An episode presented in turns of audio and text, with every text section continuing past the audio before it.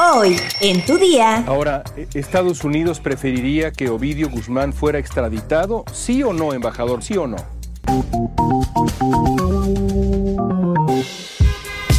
Tu día con el Universal. La información en tus oídos. En tus oídos. Hola, hoy es jueves 12 de enero de 2023. Entérate. Nación. La Facultad de Estudios Superiores Aragón dictaminó que el caso de señalamiento por plagio de las tesis de 1986 y 1987 que implican a la ministra de la Suprema Corte de Justicia de la Nación, Yasmín Esquivel Moza, se trata de una copia sustancial por parte de la ministra. La institución enuncia que valoró los elementos de importancia para una tesis, tales como la construcción, desarrollo, estilo, contenido, temporalidad, congruencia y manejo de la información de ambas tesis, por lo que la que presentó la ministra Yasmín Esquivel Moza es una copia sustancial de la de Edgar Báez de 1986. A través de un comunicado oficial firmado por el rector de la UNAM, Enrique Graue, informó que el contenido será enviado a la Secretaría de Educación Pública y que de la interpretación solicitada a la Oficina de la Abogacía General se desprende que la normatividad universitaria carece de los mecanismos para invalidar un título expedido por la Universidad Nacional, aun y cuando el plagio de una tesis esté documentado. Metrópoli. Usuarios de la línea 5 del metro reportaron la tarde de este miércoles 11 de enero un nuevo siniestro. En esta ocasión se trató de la emanación de humo producto de un incendio. Reportes señalan que estos hechos ocurrieron en la estación Politécnico. El sistema de transporte colectivo Metro informó que el servicio se normalizó después de retirar un vagón por una ponchadura de llanta. De acuerdo con una publicación vía Twitter, el Metro mencionó que en el incidente no se registró incendio y el polvo químico se aplicó por protocolo. El metro no da una. La jefa de gobierno de la Ciudad de México, Claudia Sheinbaum, anunció que son 11 las personas detenidas vinculadas con el atentado contra el periodista Ciro Gómez Leiva. En conferencia de prensa, la mandataria capitalina señaló que para llevar a cabo esta acción se realizaron 12 cateos en diferentes puntos de la capital. De acuerdo con la Fiscalía General de Justicia de la Ciudad de México, se trata de una célula criminal de extorsionadores y secuestradores liderada por Pedro Paul N., quien se presume es el responsable del ataque contra el periodista Ciro Gómez Leiva. Ernestina Godoy, fiscal general de justicia de la Ciudad de México, dijo que preparan el expediente por los delitos de homicidio en grado de tentativa en contra del periodista, por lo que tienen un plazo de ley de 48 horas para presentarlo ante un juez de control para que se defina su situación jurídica. Estados.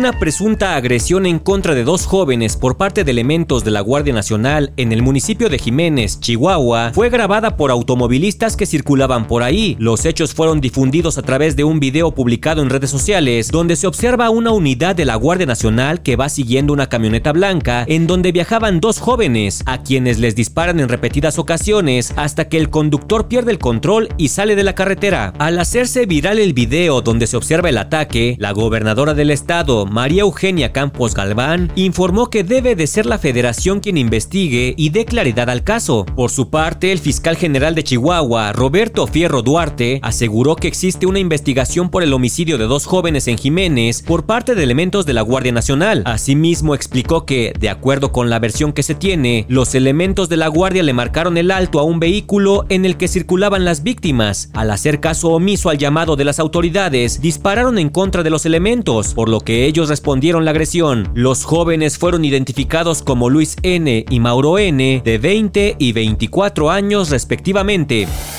Mundo.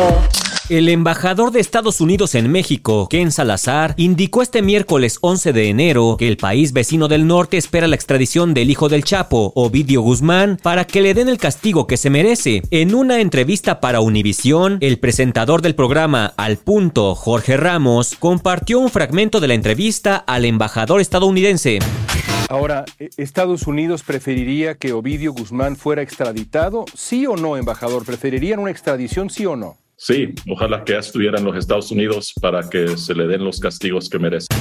Estas declaraciones ocurren días después de la recaptura de uno de los líderes del cártel de Sinaloa, a quien se le acusa por distribución de cocaína, metanfetamina y marihuana desde México al territorio estadounidense. La detención de Ovidio Guzmán ocurrió la madrugada del pasado jueves 5 de enero durante una operación en la que estuvieron involucrados miembros del Ejército Nacional, la Guardia Nacional, entre otras instituciones de seguridad, fue resultado de seis meses de trabajo según el gobierno mexicano. Tras su captura en Sinaloa, las Fuerzas Armadas mexicanas trasladaron al hijo del Chapo a la capital mexicana y lo pusieron a disposición de la del Ministerio Público Federal. Ahora se encuentra recluido en el penal de máxima seguridad del Altiplano.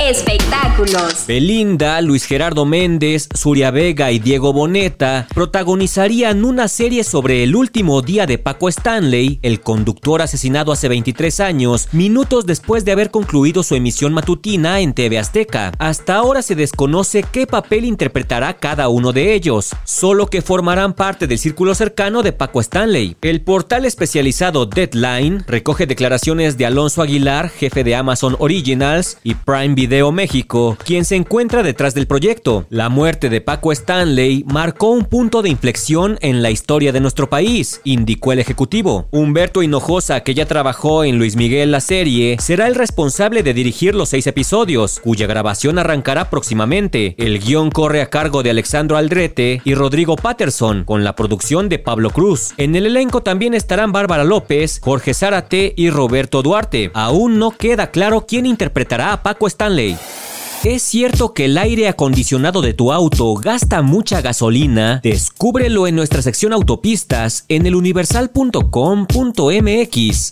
Ya estás informado, pero sigue todas las redes sociales de El Universal para estar actualizado. Comparte este podcast y mañana no te olvides de empezar tu día. Tu, día, con, El Universal. Tu día con el Universal. La información en tus oídos. En tus oídos.